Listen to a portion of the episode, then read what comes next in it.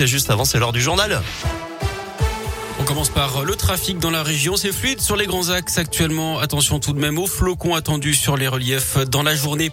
À la une, les suites des annonces du gouvernement sur la cinquième vague de Covid. Jean-Michel Blanquer apporte des précisions. Ce matin, le ministre de l'Éducation était sur France Inter. Il annonce l'arrivée des autotests en sixième, car les enfants ont moins de 12 ans et ne sont pas vaccinés. Deux autotests par semaine seront donnés aux élèves de sixième dès la semaine prochaine. Ce sont les équipes éducatives qui devront vérifier les tests négatifs fournis par les parents. Ils ne relèvent pas du secret médical d'après le ministre qui précise qu'il y a 8890 classes fermées aujourd'hui, un chiffre encore en augmentation. Et depuis l'annonce hier de la nécessaire dose de rappel, cinq mois après la dernière injection pour conserver le pass sanitaire, il y a rué sur les rendez-vous. Le site Doctolib reste saturé. Retrouvez sur radioscoop.com et l'appli Radioscoop la liste des 114 centres de vaccination ouverts en Auvergne-Rhône-Alpes. Dans l'actu régionale, cet automobiliste gravement blessé sur la 72 dans la Loire en cause un accident ce matin vers 4h30 à hauteur de Méon à Saint-Étienne en direction d'Andrézieux. Un véhicule est venu violemment percuter un autre par l'arrière. Un homme de 40 ans a été pris en charge et conduit à l'hôpital nord de Saint-Étienne. Deux autres personnes impliquées sont-elles indemnes Notez que l'autoroute a dû être coupée le temps de l'intervention des pompiers. La circulation a ensuite pu reprendre dans le secteur. Une dame de 80 ans qui louait son appartement à des prostituées. Ça se passe à Montbrison dans la Loire. Elle était jugée hier pour proxénétisme. Elle passait par une célèbre plateforme de location entre particuliers, puis directement avec les clients qui réglaient en espèces.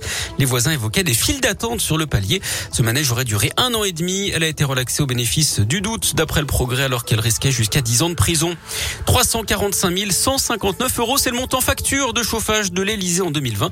Le magasin Oui Demain publie aujourd'hui une enquête sur l'empreinte énergétique du palais présidentiel qui est toujours chauffé au fioul. Concernant l'électricité, la facture grimpe à 412 881 euros. Des travaux de rénovation sont entrepris au palais depuis maintenant plusieurs années.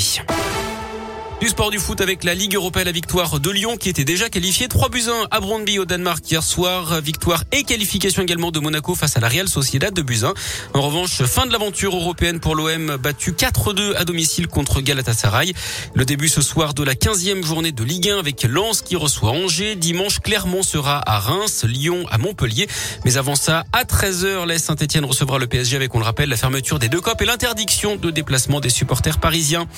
En rugby, la rencontre le top 14 de demain entre Perpignan et l'ASM sera diffusé sur une télé japonaise. L'ASM qui compte d'ailleurs un japonais dans son effectif, Kotaro Matsushima.